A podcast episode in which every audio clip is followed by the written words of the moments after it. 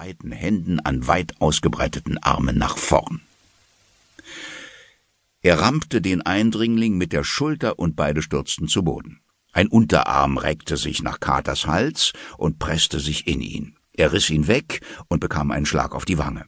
Es gelang ihm, einen Arm um den Körper des Einbrechers zu schlingen, und mit der noch freien Faust schlug er zurück. Sie rollten ein, zweimal über den Fußboden, bis sie von den Beinen eines massiven Tisches aufgehalten wurden, der Einbrecher zu oberst.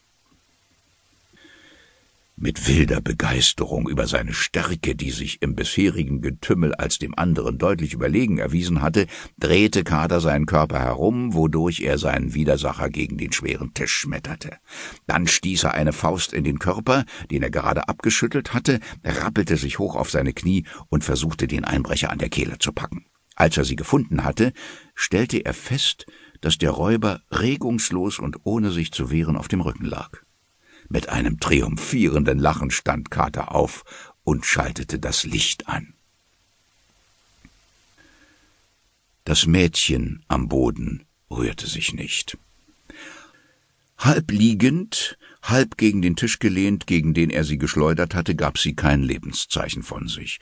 Eine stille, verrenkte Gestalt in einem streng geschnittenen schwarzen Anzug, aus dem ein Ärmel an der Schulter herausgerissen war, mit einem ungebändigten Gewirr kurzer kastanienbrauner Haare über einem Gesicht, das kreidebleich war, bis auf die Stellen, wo Katers Schläge es verfärbt hatten.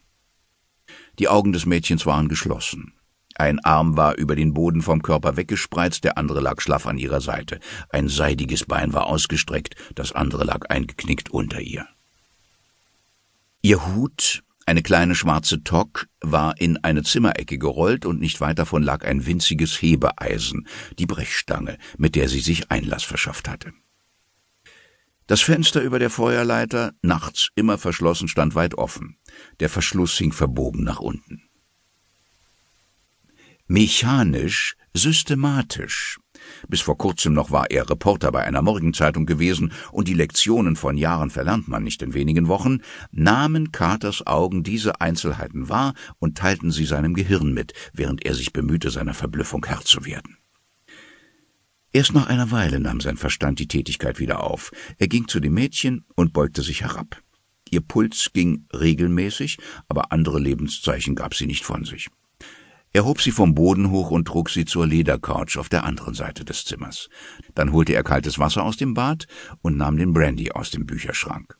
Reichliches Zuführen des Ersteren auf Schläfen und Gesicht und des Letzteren zwischen ihre Lippen brachte schließlich ein Zittern um ihren Mund und ein Beben auf ihre Lider.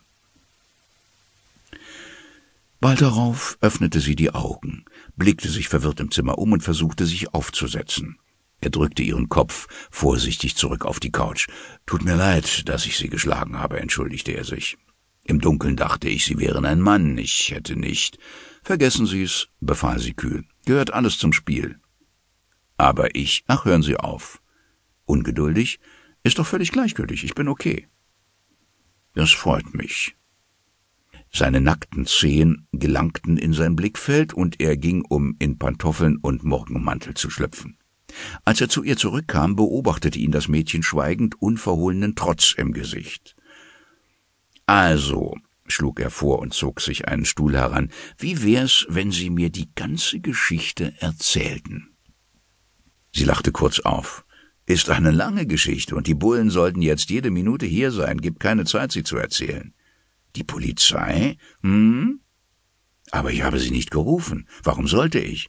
Weiß der Himmel. Sie sah sich im Zimmer um, dann blickte sie ihm plötzlich direkt in die Augen. Wenn du glaubst, ich werde mir meine Freiheit erkaufen, Herzchen.